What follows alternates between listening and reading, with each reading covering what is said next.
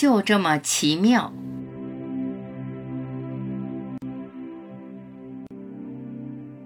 你不可能创造那个自然状态，自然状态本来就在，一直都在。只要放下，你不努力，它自然会浮现。掌控、压制、争取、努力，不要在努力上下功夫。真正的修行就是进入那个自然状态。你一直相信只有努力便能获得，你使劲儿用功，使劲儿努力。太用力，太使劲儿，这个状态就不会出现。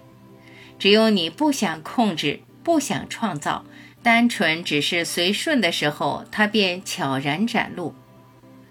随顺万物，随缘生活，对万事万物自然状态抱有绝对的信心。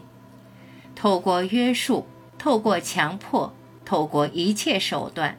想要获得平和自然的状态，都是误解，是幻觉。修行就是颠覆你的习惯认知，学会随顺、放松、接纳，学会不努力。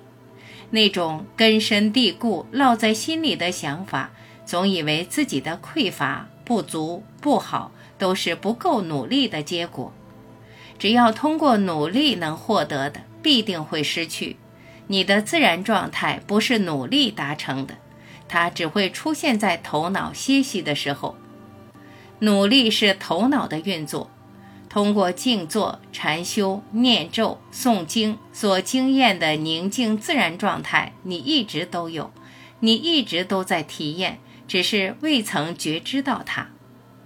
在你完全放松、完全不被干扰、完全不试图作为、心无所挂。无所住的那些刹那，你感受到那个平静自然状态，你却习惯性忽略它，失去觉察。那个状态就在你眼皮底下，你也看不见，因为你总向别处找。